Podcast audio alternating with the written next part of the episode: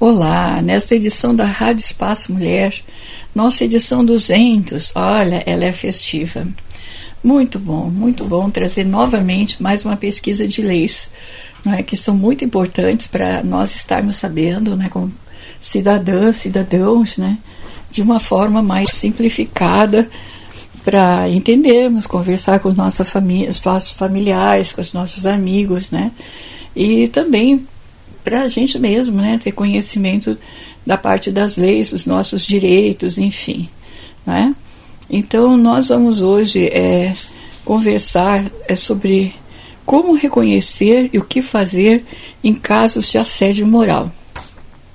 É um texto de, datado de 9 de fevereiro de 2021, é, com o subtítulo Condutas abusivas feitas de maneira recorrente causam impacto na saúde mental e devem ser denunciadas. Está escrito por Paula Santos, da redação Minha Vida. Então vamos ao texto. O assédio moral é um tipo de abuso que pode se apresentar de diferentes maneiras. Apesar de comumente associado a situações que envolvam o ambiente de trabalho, esse tipo de conduta também se manifesta em outras relações em que a pessoa sofre episódios de humilhação e constrangimento. As maneiras como a conduta abusiva ocorre podem variar passando por ataques verbais, gestos, comportamentos ou atitudes hostis em relação à vítima. Essas ações costumam ocorrer de maneira repetitiva ou sistemática, interferindo diretamente ao bem-estar de quem lida com esses episódios, além dos impactos que a hostilidade causa na saúde mental, como ansiedade e síndrome do pânico. Como reconhecer o assédio moral? Evandro Fabiani Capano, advogado e doutor em Direito do Estado, explica que é importante diferenciar o assédio moral da má educação. Comentários inconvenientes ou ditos de forma grosseira sobre atrasos no trabalho, por exemplo, não são considerados situações de assédio. Xingamentos e ofensas devem ser encarados como crime de injúria, com um processo que se difere nos casos de abuso moral. Assédio moral é uma pressão que o subordinado sente a ponto de querer deixar o emprego, pedir transferência, etc. Outra situação possível é uma perseguição para tentar demonstrar que o funcionário não é capacitado, que ele não é bom no que faz, para que assim se possa respaldar uma demissão. Explica. Segundo Evandro, outro exemplo que pode ajudar a reconhecer uma situação de assédio moral são situações de insistência em que a vontade de outra pessoa não é respeitada entre funcionários do mesmo nível hierárquico. Imagine dois balconistas em uma farmácia, um menino e uma menina. Ele fará para ela todos os dias o quanto ela é bonita e que eles deveriam sair para jantar, mas ela não tem interesse. Nesse caso, não é considerado um assédio sexual, pois para isso é necessário que haja um superior e um subordinado. Portanto, nessa situação é considerado assédio moral do menino contra a menina, explica. Esse tipo de conduta degradante também pode ocorrer entre vizinhos de um mesmo condomínio, caso haja uma situação de perseguição em que um dos moradores reclama repetidamente de outro sem justificativas válidas, causando danos morais. O caso também se configura como assédio. O que fazer? em casos de assédio moral.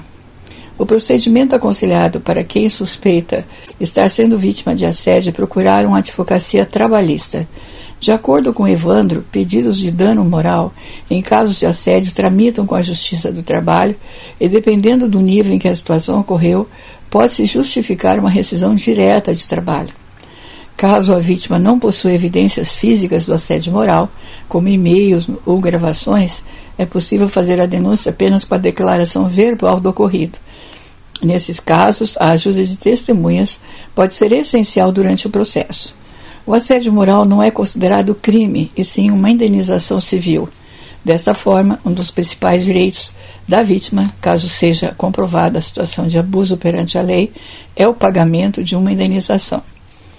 Então, essa notícia né, contou com essa colaboração do sócio fundador Evandro Capiani Capano ao portal Minha Vida sobre assédio moral. Bom, então nós encerramos agora aqui esta parte sobre o assédio moral. Vamos partir para a leitura de um, uma outra pesquisa.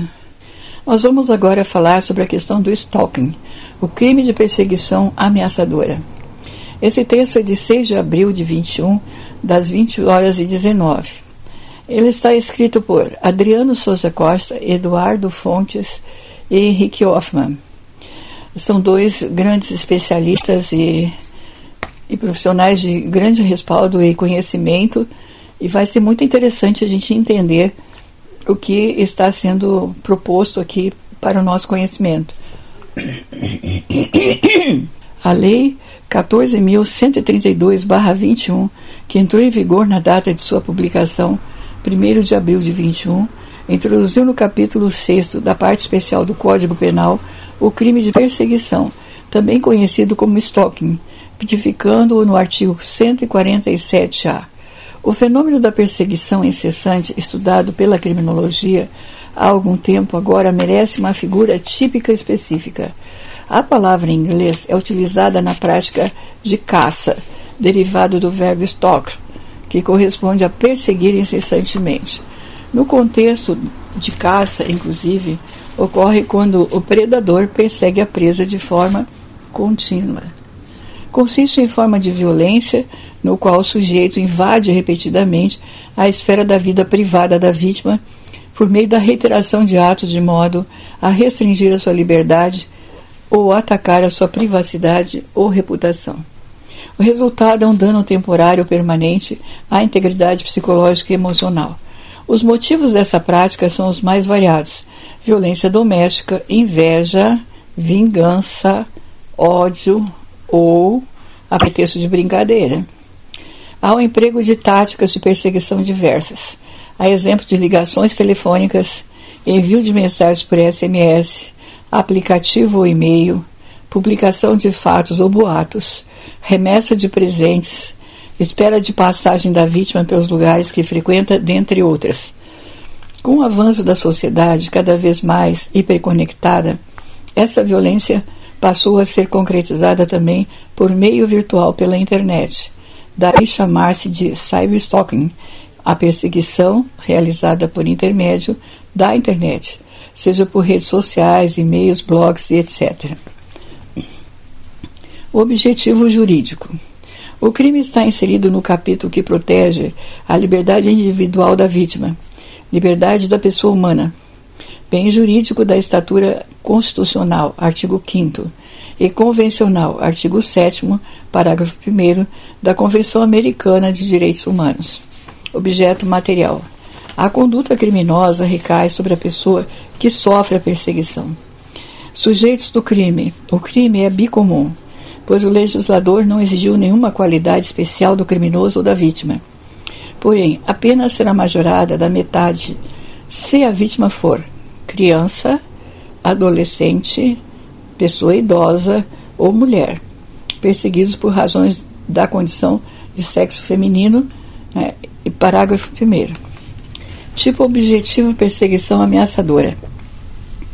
Pune-se a conduta de perseguir alguém reiteradamente por qualquer meio, ameaçando-lhe a integridade física ou psicológica, restringindo-lhe a capacidade de locomoção ou de qualquer forma invadindo ou perturbando sua esfera de liberdade ou privacidade. Uma primeira interpretação literal permite concluir que a ameaça à integridade física ou psicológica seria apenas uma das formas de perseguição, juntamente com a restrição é, da capacidade de locomoção ou a invasão ou perturbação da liberdade ou privacidade. Todavia, essa leitura, além de desconsiderar a própria conceituação doutrinária de Stocking, que pressupõe medo, não bastando simplesmente inquietação por limitação de locomoção ou da liberdade ou privacidade. Atacaria princípios basilares do direito penal, notadamente da lesividade, subsidiariedade, fragmentariedade e proporcionalidade, ampliando demasiadamente o espectro da norma, alcançando indevidamente a figura do detetive profissional oficial de justiça, operador de telemarketing, paparazzi ou até mesmo galanteador e insistência amorosa. A exegese que parece mais adequada é sistemática e teleológica, haverá o crime apenas diante da perseguição reiterada que ameaça a integridade física ou psicológica da vítima, quando a restringe sua capacidade de locomoção ou b por qualquer outra forma invada ou perturba sua liberdade ou privacidade, entre parênteses, cláusula de interpretação analógica. O verbo principal é perseguir, no sentido de atormentar, importunar, ir atrás de maneira insistente. O agente pode ir ao encalço não apenas fisicamente, como virtualmente, rastreando por GPS, por exemplo. E pode inclusive usar terceira pessoa para fazê-lo indiretamente. Mas não se trata de qualquer incômodo. Integra o cerne da incriminação, a ameaça à integridade física ou psicológica da vítima. Pela própria posição topográfica da norma, lado a lado com o delito de ameaça, essa perseguição deve conter ainda que implicitamente atos concretos ameaçadores. Evidentemente, não se cuida da intimidação exigida no artigo 147 do Código Penal, pois naquele caso a lei expressamente impõe que o mal seja injusto e grave. Com efeito, a ameaça é o resultado esperado da conduta do perseguidor. Ainda que a vítima não tenha se sentido em risco, o crime se consuma se os meios utilizados pelo criminoso forem hábeis a atingir tal desiderato. Trata-se, portanto, de crime formal ou de resultado cortado.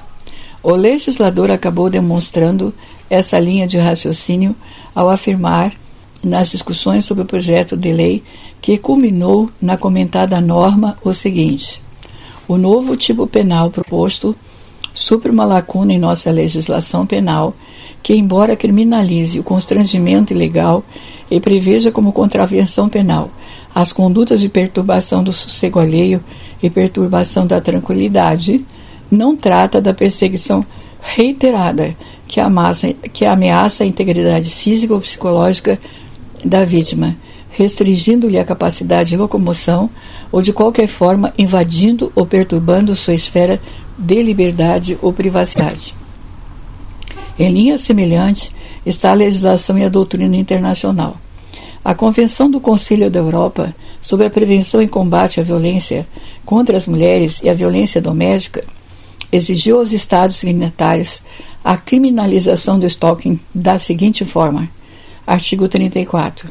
As partes devem tomar as medidas legislativas ou outras necessárias para garantir que a conduta intencional de repetidamente se envolver em conduta ameaçadora dirigida a outra pessoa, fazendo-a temer por sua segurança, seja criminalizado.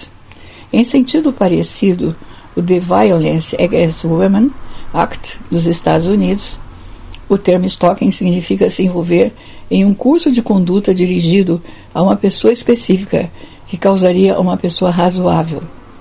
A medo por sua segurança ou pela segurança de outras pessoas, ou B. Sofrimento emocional substancial. Existem estudiosos assim se manifestando. Sem medo, o comportamento pode ser qualificado como assédio, mas não como crime de perseguição. Permitir definições neutras ao medo resultaria na sobre criminalização de comportamentos irritantes, violando assim o princípio último, rácio, criminalização como medida de último recurso. Na Polônia, a perseguição deveria ter gerado na vítima medo razoável ou violou significativamente a sua paz. Na Itália, a perseguição deve ter resultado em medo razoável pela segurança da vítima ou pela segurança de seus parentes. Nos Estados Unidos, mais e mais estados objetivaram esse elemento ao introduzir o padrão de pessoa razoável não é mais relevante se a vítima realmente sofreu um certo nível de medo. Isso não precisa ser estabelecido em tribunal. Mas se uma pessoa razoável teria sofrido estresse emocional por causa da conduta repetitiva.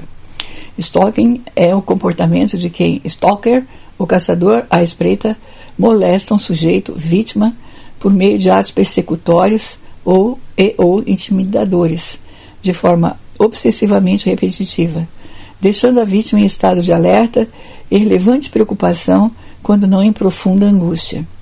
Sabendo que a prevalência do estoque em vítimas do sexo feminino, importante usar como vetor interpretativo a Convenção Interamericana para prevenir, punir e erradicar a violência contra as mulheres. Convenção de Belém do Pará. Artigo 7 Os Estados partes condenam todas as formas de violência contra a mulher e convém em adotar, por todos os meios apropriados e sem demora, políticas destinadas a prevenir, punir e erradicar tal violência e empenhar-se em aí, né, pontinhos e vamos continuar na letra D do mesmo artigo 7 adotar medidas jurídicas que exijam do agressor que se abstenha de perseguir, intimidar e ameaçar a mulher ou de fazer uso de qualquer método que danifique ou ponha em perigo sua vida ou integridade ou danifique sua propriedade. O que o agente faz, portanto, não é apenas incomodar a vítima, mas deixá-la sob seu controle, subjugá-la para que se sinta constante ansiedade, medo, angústia e temor, como expressamente consignado nas legislações australiana, norte-americana, portuguesa, irlandesa, holandesa, dentre outras. O stalking afeta a formação da vontade da vítima e atinge suas decisões e comportamentos, a levando a mudar seus hábitos, horários, trajetos, número de telefone, e-mail e até mesmo local de residência e trabalho. Degrada suas condições de vida.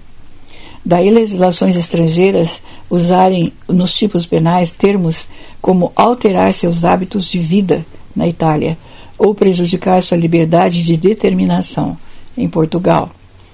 Vale destacar que, para praticar o delito por meio da restrição da capacidade de locomoção da vítima, não se exige a efetiva privação de seu direito de ir e vir. Entre parênteses, exemplo, trancar dentro do carro. Como expressamente demandado no artigo 148 do Código Penal, bastando a limitação desse direito. Exemplo, seguir ostensivamente, fazendo com que a vítima circule menos na via pública também pode cometer o crime por intermédio da invasão ou perturbação de outras liberdades, distintas da livre locomoção, a exemplo daquelas amparadas no artigo 5 é, da Constituição Federal, como a religiosa atrapalhando seu culto, ou profissional importunando seu local de trabalho, ou ainda invadindo ou perturbando sua privacidade, gênero do qual são espécies a vida privada, intimidade, honra e imagem artigo 5 é, parágrafo 10 da Constituição Federal. Em todos os casos, a restrição à locomoção, liberdade ou privacidade deve se dar de forma efetiva ou potencialmente perigosa à integridade da vítima. É tipo objetivo, habitualidade, o binômio quantidade, intensidade e ação livre. Ao fazer uso do termo reiteradamente, o legislador não deixa dúvidas de que o crime demanda habitualidade, por mais do que isso não indique um verdadeiro estilo de vida de autor do fato. Mesmo que se trate de um crime habitual sui generis, o resultado prático é que um único ato de importunação não tem o condão de configurar o delito em estudo, embora em tese possa subsistir o crime de ameaça. Artigo 47, caput do Código Penal, que funcionará como um soldado de reserva, princípio da subsidiariedade. Caso se comprove que a conduta visava causar um mal injusto e grave, a repetição não precisa necessariamente se dar pelo mesmo meio executório. A lei penal não estabeleceu uma quantidade mínima de atos, bastando que não seja único. Nesse sentido, mais do que o número mínimo de ações persecutórias, entre parênteses dois ou três, o importante é sua intensidade. Ilustrativamente, pratica o delito com dois atos aquele que, depois de perseguir a vítima por oito horas com olhares ameaçadores, volta a cercá-la, criando odioso e intolerável cenário de ansiedade e medo, e não comete o crime aquele que envia três mensagens repetindo texto dúbio como vai ser melhor para você se aceitar se me encontrar. Para a configuração do crime de stalking é preciso, portanto, a presença do binômio A, quantidade, B, intensidade. O tipo penal contém a expressão por qualquer meio, indicando que o crime é de ação livre, admitindo sua prática pelas mais variadas formas: ligações telefônicas, envio de mensagens, espera de passagem da vítima pelos lugares que frequenta, perseguição a pé ou motorizada pelo trajeto da vítima, dentre outras. Contudo, como se trata de crime de dano, é indispensável a demonstração desses atos concretos de ameaça por parte do stalkeador, aptos a violarem a liberdade individual da vítima, o que não se presume pela mera presença do agente, tampouco por frequentarem um mesmo local. Elemento subjetivo: o crime é punido a título de dolo. O legislador não exigiu nenhuma finalidade específica animando a conduta do agente, tampouco previu a modalidade culposa. Consumação e tentativa. O crime é habitual, aperfeiçoando-se com a reiteração dos atos de perseguição. A tentativa não é admitida em virtude de natureza do delito habitual. Sanção penal. É, a pena combinada do, ao delito é de reclusão, de seis meses a dois anos de multa. Aplicam-se institutos e o procedimento da Lei 9099-95 Trata-se de infração de menor potencial ofensivo, artigo 61, que admite a tra transação penal, artigo 76, e permite a suspensão condicional do processo, artigo 89, e que adota o procedimento sumaríssimo, artigo 77, e seguintes. Se praticado na modalidade majorada por violência doméstica contra a mulher, não se aplicam tais institutos despenalizadores, por força do artigo 41 da Lei 11.340-06. Não cabe acordo de não persecução penal, pois o delito admite transação penal, podendo ainda incidir as proibições de crime habitual ou praticado com violência doméstica artigo 28A, parágrafo 2 do Código Penal. Incidindo uma das causas de aumento da pena, parágrafo 1, a pena máxima faz com que o crime saia do patamar de infração do menor potencial ofensivo. Se o crime for praticado com emprego de violência, o agente responderá pelo crime de perseguição, artigo 147-A, em concurso formal impróprio com o crime violento, entre parênteses, lesão corporal, homicídio, etc.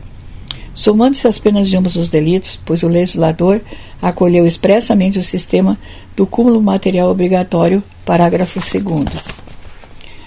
Causas de aumento da pena. A pena aumenta-se da metade quando a infração foi praticada, parágrafo 1.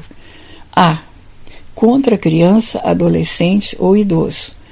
Nestes casos, sequer há necessidade de o crime estar inserido em contexto de violência doméstica ou familiar ou de violência de gênero. Poderia o legislador ter avançado mais se previsto tal majorante na proteção de pessoa com deficiência, se a intenção é proteger aqueles que em situação de maior vulnerabilidade. Entre parênteses, o que foi feito nas majorantes e qualificadoras dos artigos 121 122, 129, 140, 141, 149A, 171, 203, 207, 217A, 218B e 234A. Fecha parênteses. B. Contra a mulher por razões da condição de sexo feminino, nos termos do parágrafo 2 traço A do artigo 121 deste Código só há incidência do aumento quando exista violência doméstica e familiar, ou menosprezo ou discriminação à condição de mulher na esteira da fórmula do feminicídio. C. Mediante concurso de duas ou mais pessoas ou com emprego de arma.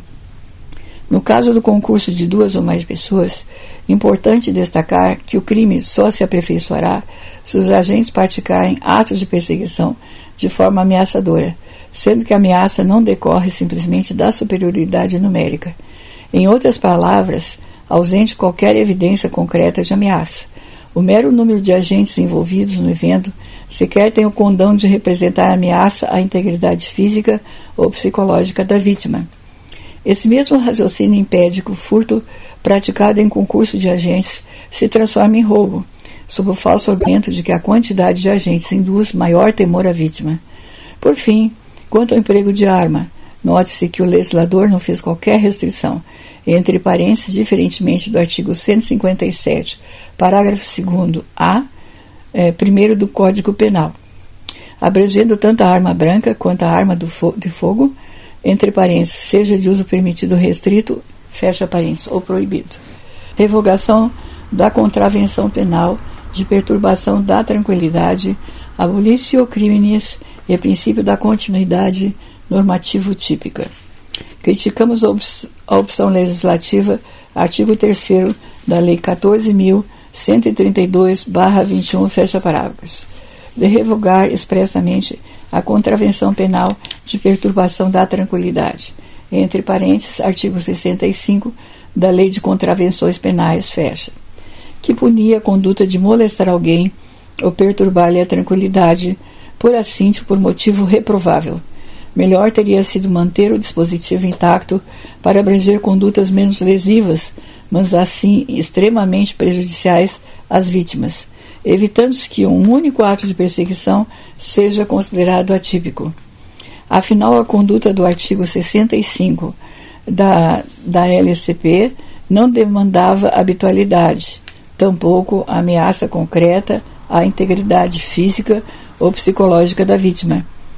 E serviria como degrau da detipicidade penal para evitar a completa ausência de proteção da vítima pelo direito penal, fecha parênteses. Considerando que o tipo penal do artigo 65 da LCP era muito mais abrangente que o novo artigo 147-A do Código Penal. É possível cogitar duas hipóteses com consequências distintas no caso de agente condenado pela contravenção penal de perturbação de tranquilidade.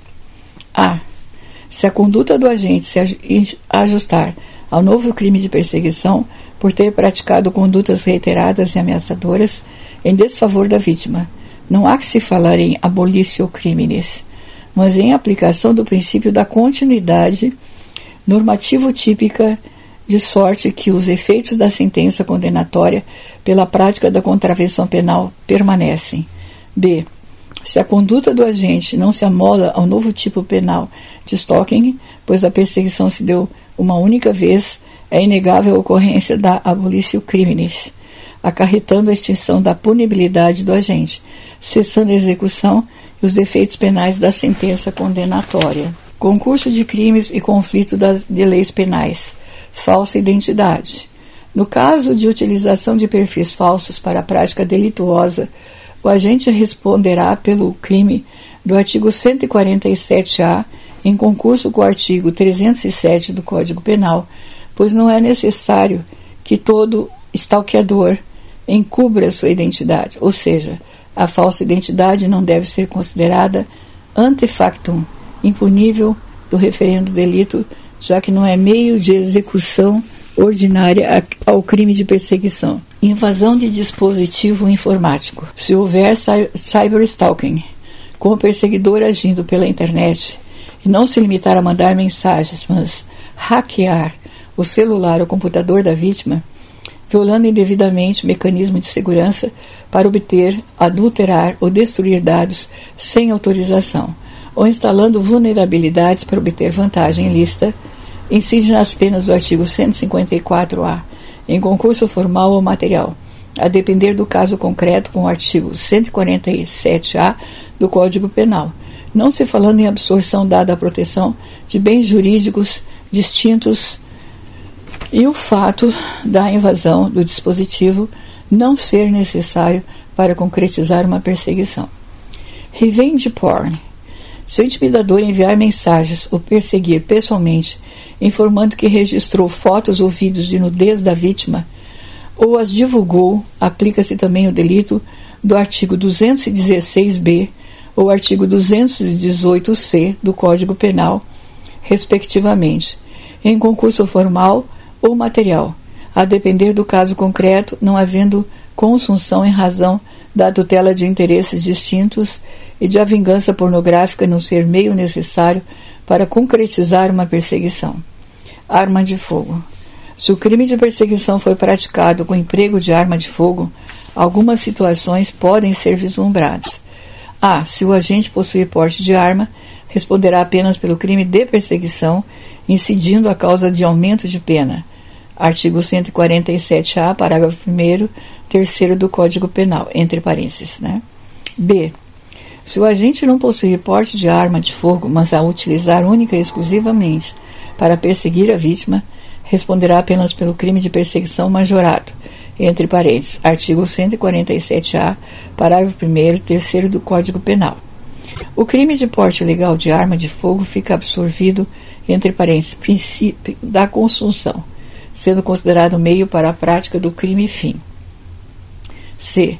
Se o agente portar ilegalmente a arma de fogo em contexto fático distinto, seja antes de iniciar as investidas em desfavor da vítima ou depois da perseguição, responderá pelo crime do artigo 147-A, caput em concurso material com o crime do Estatuto do Desarmamento, artigos 14 ou 16, conforme o caso, está entre parênteses.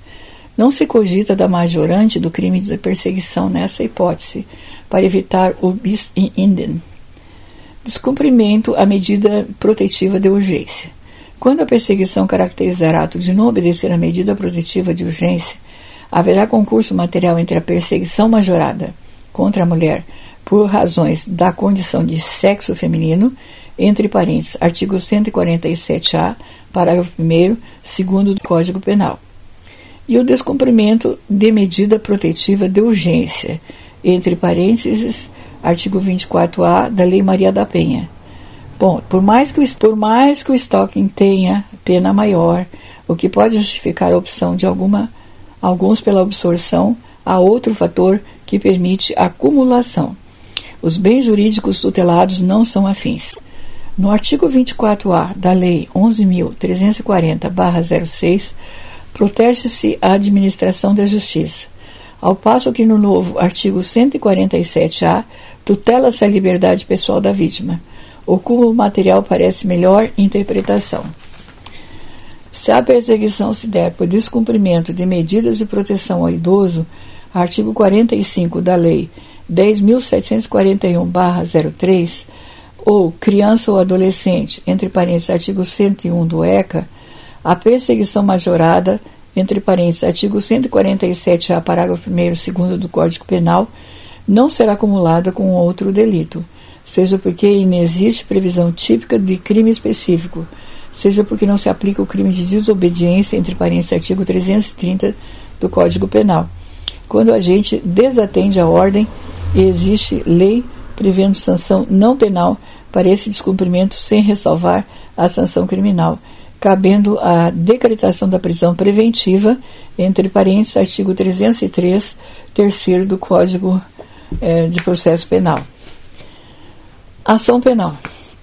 O crime é de ação penal pública, condicionada à representação.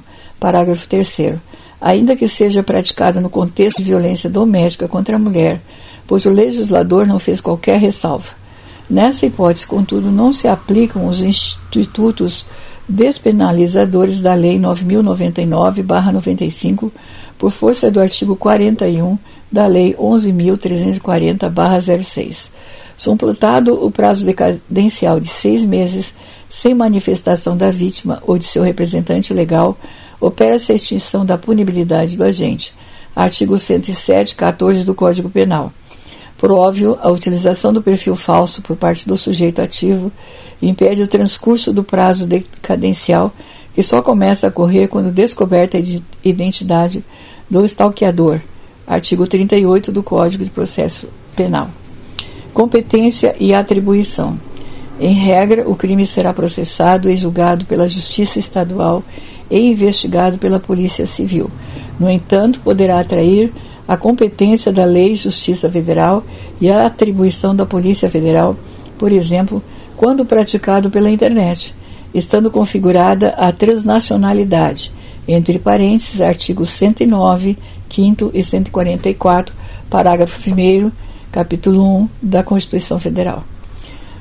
ou quando a vítima for servidor público federal no exercício de suas funções. Artigo 109, 4 e 144, parágrafo 1, artigo 1 da, da Constituição Federal. O delito será investigado pela Polícia Federal, entre parênteses, embora sem atrair necessariamente a competência para a Justiça Federal, quando gerar repercussão interestadual ou internacional e exige repressão uniforme e for praticado contra a mulher, especificamente se com misoginia pela internet. Artigo, entre parênteses, artigo 1 3 e, e, e 7 da Lei 10.446-02 e artigo 144, parágrafo 1 artigo 1 da Constituição Federal. Aspectos processuais. Como a pena máxima do crime não ultrapassa o patamar de quatro anos demandado pelo artigo 313, parágrafo 1 do Código de Processo Penal, uma primeira análise não cabe a prisão preventiva.